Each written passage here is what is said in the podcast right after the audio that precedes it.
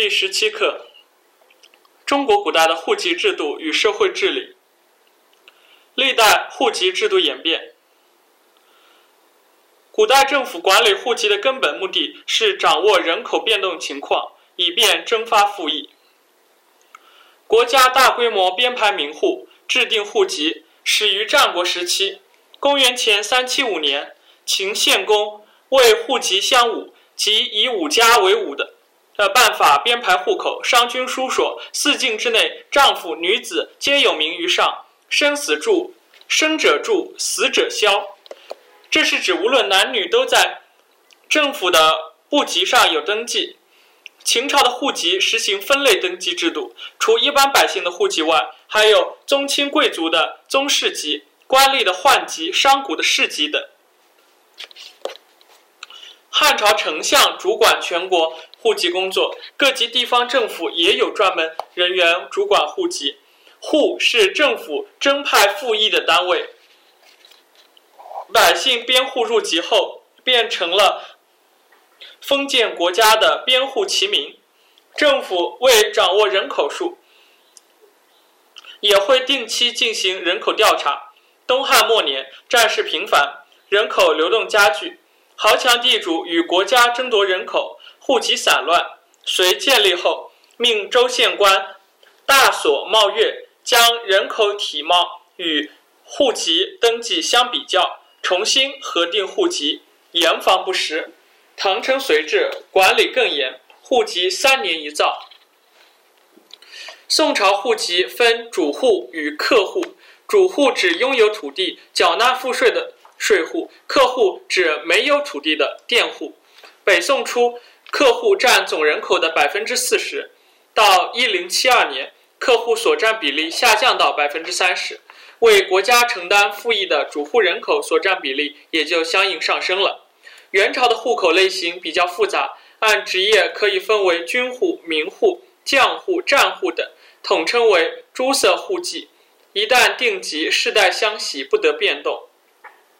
明朝继承了元朝以职业定户籍的做法。户籍分民籍、军籍、将籍等。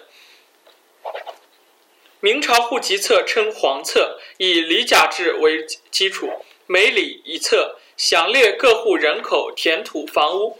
清朝普遍，清朝普通户籍基本沿袭明制，但由于政府赋役越来越倾向于土地摊派，户籍管理相对松弛。到清前期，赋役实行固定丁银、摊丁入亩后，户籍的作用大为削弱。乾隆年间，朝廷欲令户籍永停编审，此后政府只是按照一定组织制度登记人口数量。历代基层组织与社会治理，封建时代基层组织的任务是征发赋税和维护稳定。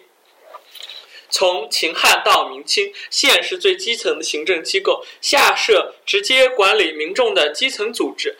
秦汉时期，县下设乡和里，乡设三老掌教化，设强夫掌呃预送赋税，设游席掌补道，里设里正，乡里之外有亭，设亭长，负责传递政令和维护治安。后代沿袭这种乡里制度，稍有变化。唐朝以百户为里，五里为乡，城内设坊，郊外设村，设里正、方正、村正。明朝实行里甲制，十户为一甲，一百一十户为一里，设甲首、里长。历代政府注重建立基层民众的自我管理与相互监督机制。秦汉时期的十五组织以五家为伍，十家为十，百家为里，互相监督。唐朝的灵保制度以四家为灵，五灵为保，彼此之间相互监督。北宋王安石实行的保甲制即源于此。明朝王守仁任南赣巡抚时推行十家排法，要求十家总编为一排，开列各户姓名，由十家轮流收掌，每日严门按排查看动静，发现有面生可疑之人，就向官府举报。清初实行里甲制，后来改为推行编制严密的保甲制。从城市到乡村，以十户为排，设排长；十排为甲，设甲长；十甲为保，设保长。至此，兼具区划和户籍管理性质的乡里制与旨在维护社会治安的保甲制合一。历代社会救济与优抚政策。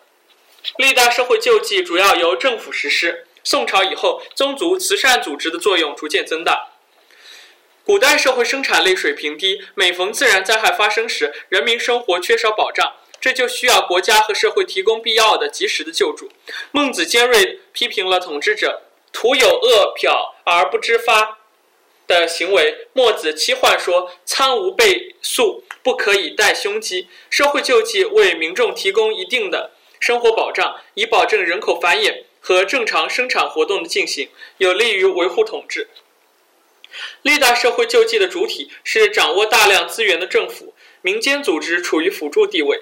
汉朝建立长平仓制度，积谷备仓，调节粮价。隋唐时期，政府既重视官方储备，也大力提倡民间基础。隋文帝置仓积谷，预防荒年，还鼓励民间自制义仓，令各州百姓在收获时按贫富分三等出粮，于当地造仓积蓄。官仓救大灾，义仓防小灾。后世设仓、义仓的设置较为普遍。中国古代一直有优抚老弱贫苦等弱势群体的传统，尊敬和赡养老人，保护保障鳏寡孤独的生活。秦汉时期，皇帝有时会赐给高龄老人手杖、灸杖，以示尊重。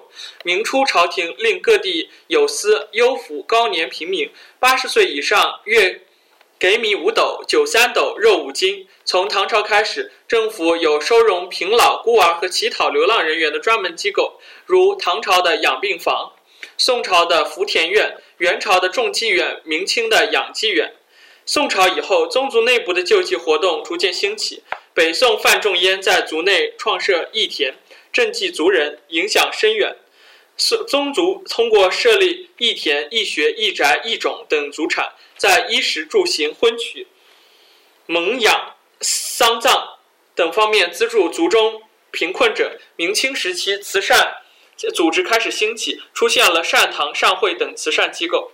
在古代社会，政府救济的重点在救灾，核心在于保证粮食供应，或直接实施赈济，或鼓励各地余粮向灾区流通，同时还疏导和安置流民，鼓励民间富户救济灾民。